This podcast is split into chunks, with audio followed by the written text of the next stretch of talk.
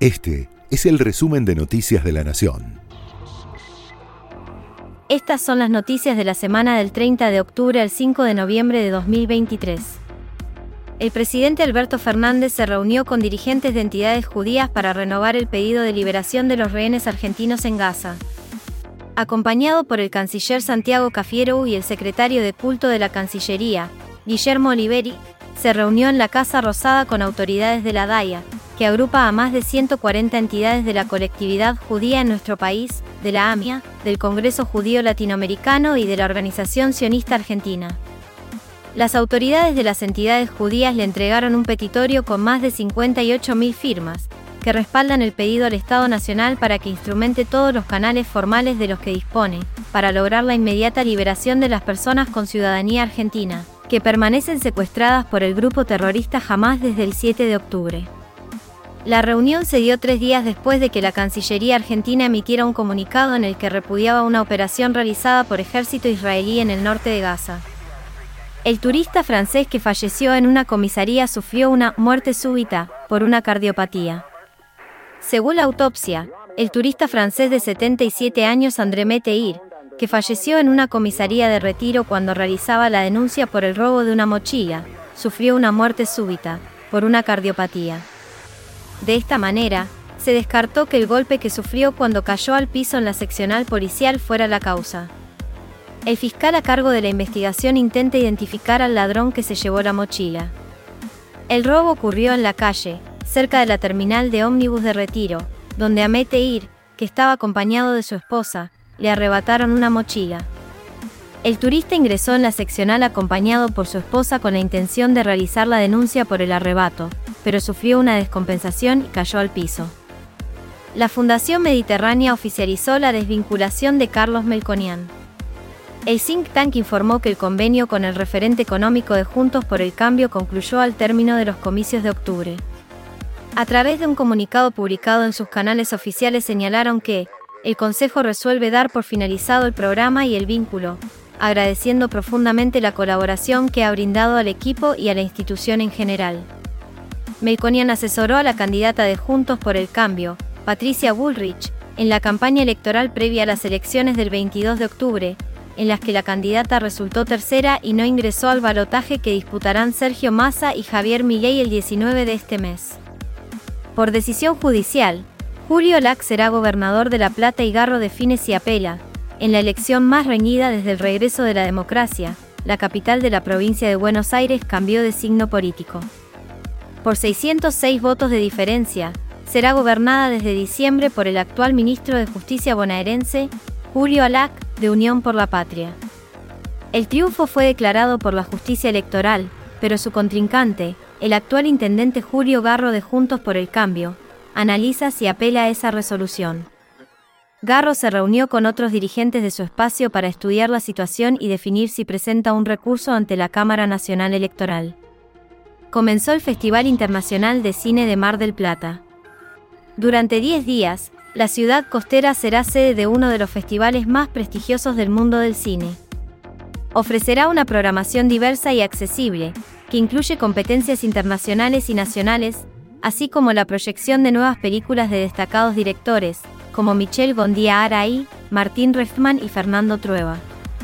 La competencia internacional cuenta con 11 títulos, incluyendo 6 estrenos mundiales de películas argentinas, peruanas, portuguesas y coproducciones entre España, Italia y México. La segunda vuelta electoral que tendrá como protagonistas a Sergio Massa y Javier Milei logró colarse en la apertura del 38 Festival Internacional de Cine de Mar del Plata, ya que estuvo llena de referencias políticas y mensajes alusivos a la competencia en la que se enfrentarán el candidato de Unión por la Patria y su par de la Libertad Avanza. Uno de los más claros fue un, spot con fragmentos de películas nacionales locutado por Ricardo Darín, que sirvió como prólogo de la convocatoria.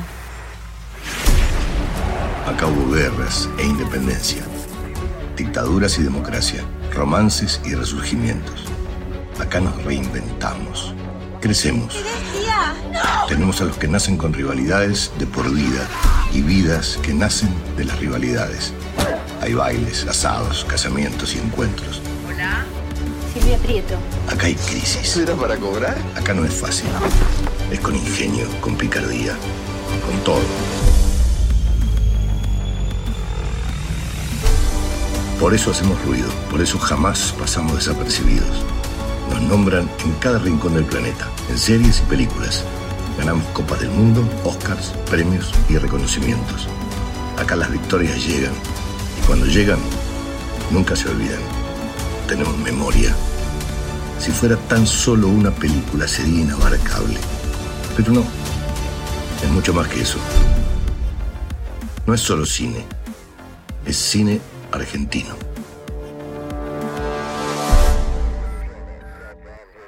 Tras la reunión de emergencia en Brasil, Conmebol confirmó que la final de la Copa Libertadores se jugará con público. Autoridades de la entidad madre del fútbol sudamericano se reunieron con directivos de Boca, Fluminense, AFA y CBF.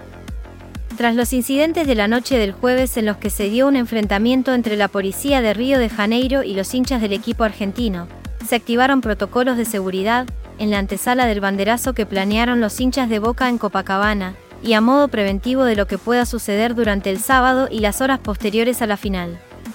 El presidente de Boca, Jorge Ameal, emitió un comunicado junto a su par de Fluminense, Mario Bittencourt.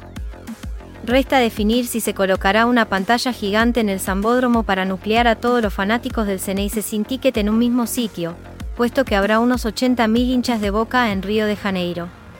Estamos convencidos de que esto es una fiesta, la fiesta del fútbol latinoamericano. Llegamos a una final donde va a haber un ganador, va a haber alguien que llegó a la final. Si llegó a la final, llegó por mérito, no llegó porque sí.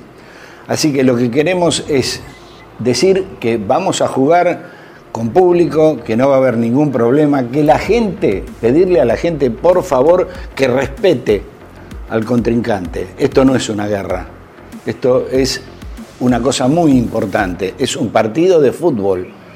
Nosotros queremos mucho al pueblo brasilero y queremos que nos quieran a nosotros también. Pero bueno, algunos violentos quieren cambiar esto que tiene una historia de vida. Así que queremos la felicidad.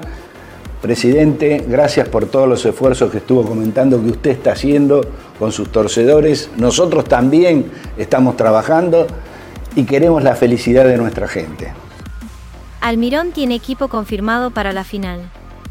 En Río de Janeiro, el DT Ceneice, Jorge Almirón, confirmó el equipo que este sábado desde las 17 saldrá a enfrentar a Fluminense en la final de la Copa Libertadores en el Estadio Maracaná.